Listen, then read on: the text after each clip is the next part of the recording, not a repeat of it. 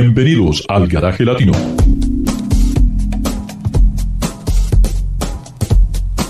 El programa internacional del mundo sobre ruedas para que disfrute de su automóvil. El Garaje Latino es presentado por el reconocido experto automotriz y galardonado periodista con el Premio de Oro en la Industria Automotriz, Ricardo Rodríguez Long.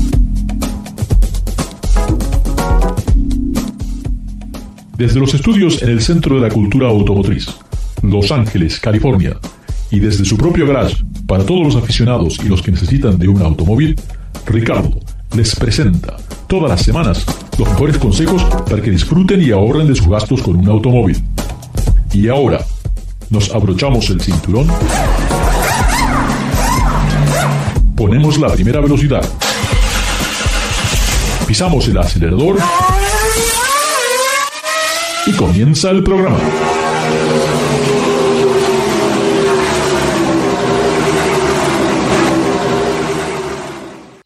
Aquí Mariela nos manda un comentario, ya que estamos aquí en el After Hours, ya se puede sacar la corbata, señor David, ya no hay, no tenemos problema. Déjame la quito. Eh, Mariela dice, tengo un Kia Niro eléctrico ah, y estaba muy contenta al principio, pero cada vez tengo más problemas cargándolo porque realmente este, cambié de trabajo, ahora estoy trasladándome más cerca y el problema mío es de que no hay suficientes cargadores. Siempre que quiero cargar mi vehículo, hay otro en línea. Eso es uno de los problemas que sí, esto va a ocurrir. Eh, ah, se necesita establecer una muy buena infraestructura porque yo he visto que sí, a veces hay cargadores, uno, dos o tres, pero si, están ocupados, eh, una vez me pasó con un Bolt. Una persona dejó el auto ahí, el auto estaba cargado, pero no estaba el cliente ahí. O sea, yo me quedé 15 minutos esperando, nadie vino, me tuve que ir a otro lugar porque este manga no dejó su auto ahí como si fuera estacionamiento gratis mientras se cargaba.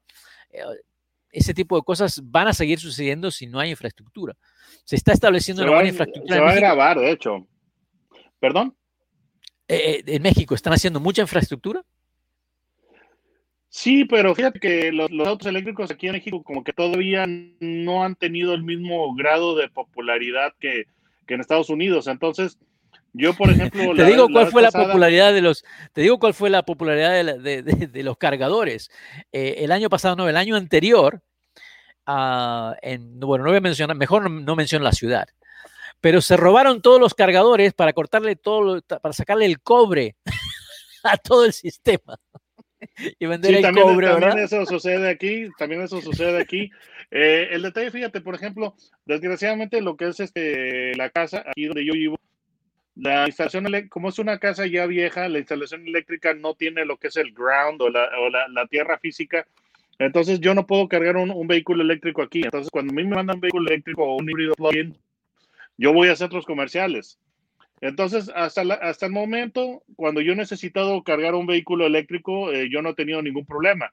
Pero no sé si esta, esta eh, persona del, del, eh, del auditorio está, está, está en el estado de California, la de la propietaria de Kia Niro, y en California es un, es un estado tan progresista que, hay muchos vehículos eléctricos, los, los Tesla que eh, se ven en la calle de una manera impresionante.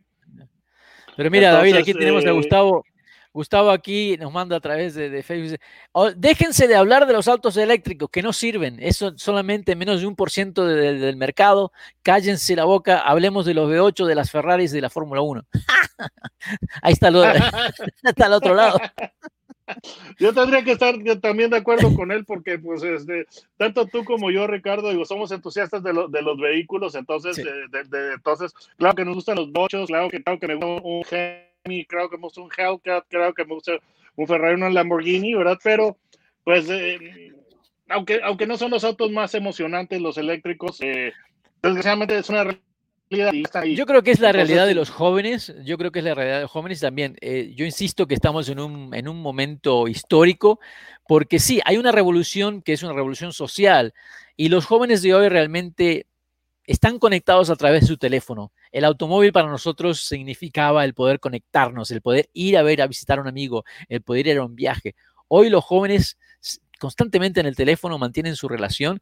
Imagínate con todo lo que ha pasado el año pasado con, el COVID, ¿verdad? Que estamos todos encerrados. Y sigue pasando todavía. Y sigue pasando. Entonces creo que los jóvenes tienen menos ganas de, aprender a manejar y si sale un vehículo que no tienen que hacer mantenimiento, que no tienen que pensar en cambiar el aceite, que, que se puede manejar solo, pues yo creo que poco a poco eso es lo que va a llegar, porque el, mercado es el que va a demandar eso, más que nada. Y lamentablemente en algún momento van a poner alguna penalidad y van a decir, bueno, la gasolina va a costar, no sé, 50 dólares el galón, el que tenga un V8 lo va a tener que abandonar porque no lo va a poder hacer funcionar. O puede ser que hagan un decreto de que como, como, hacen en Japón, por ejemplo. En Japón, eh, los automóviles tienen una vida de 10 años. Después de que el auto tiene 10 años, tiene un impuesto especial que es muy alto. Y cuanto más viejo es el vehículo, el impuesto es cada vez más alto, donde llega un momento que realmente no vale la pena tener ese auto viejo.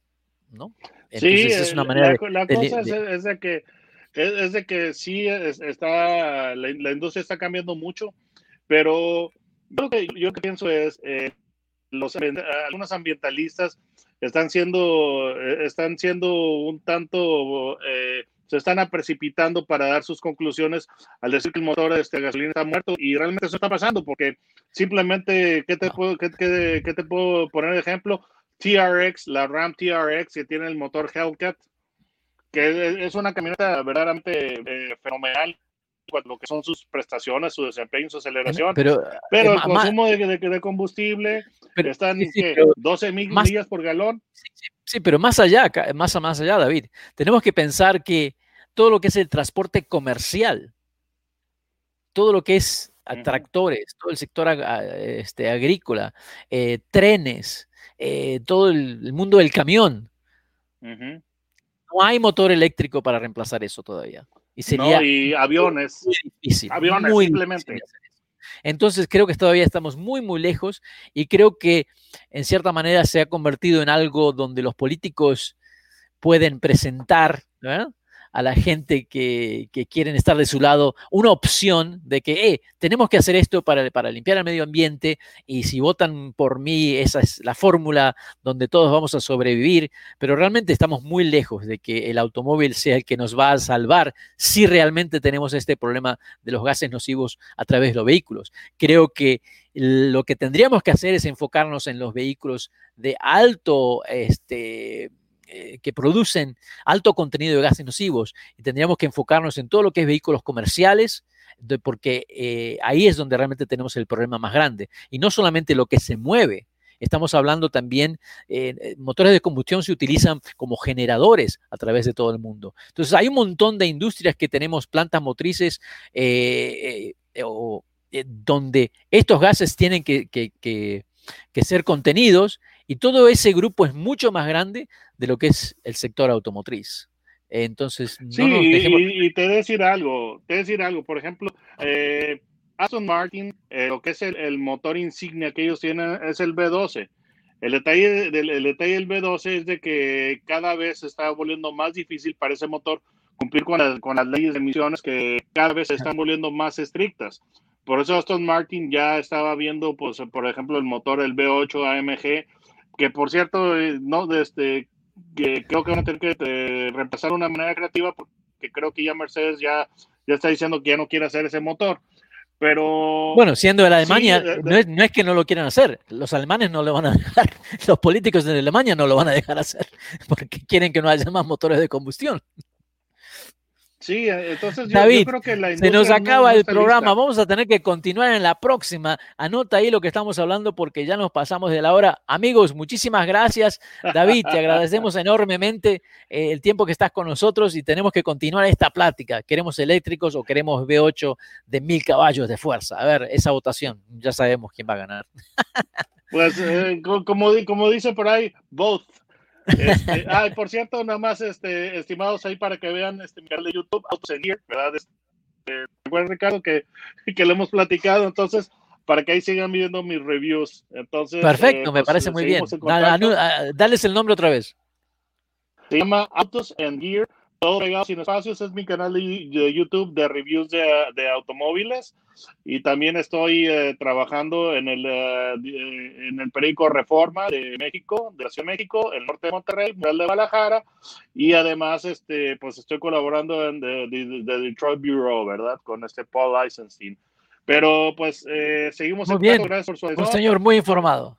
Será hasta la próxima, amigos. Mucho gusto, feliz año.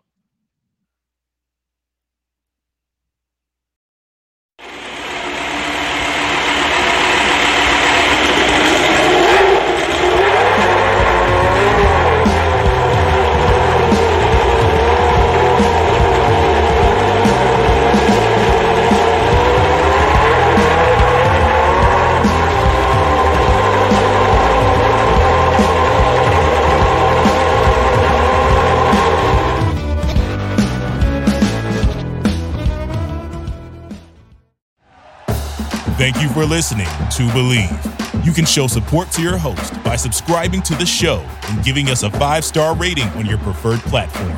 Check us out at Believe.com and search for B L E A V on YouTube.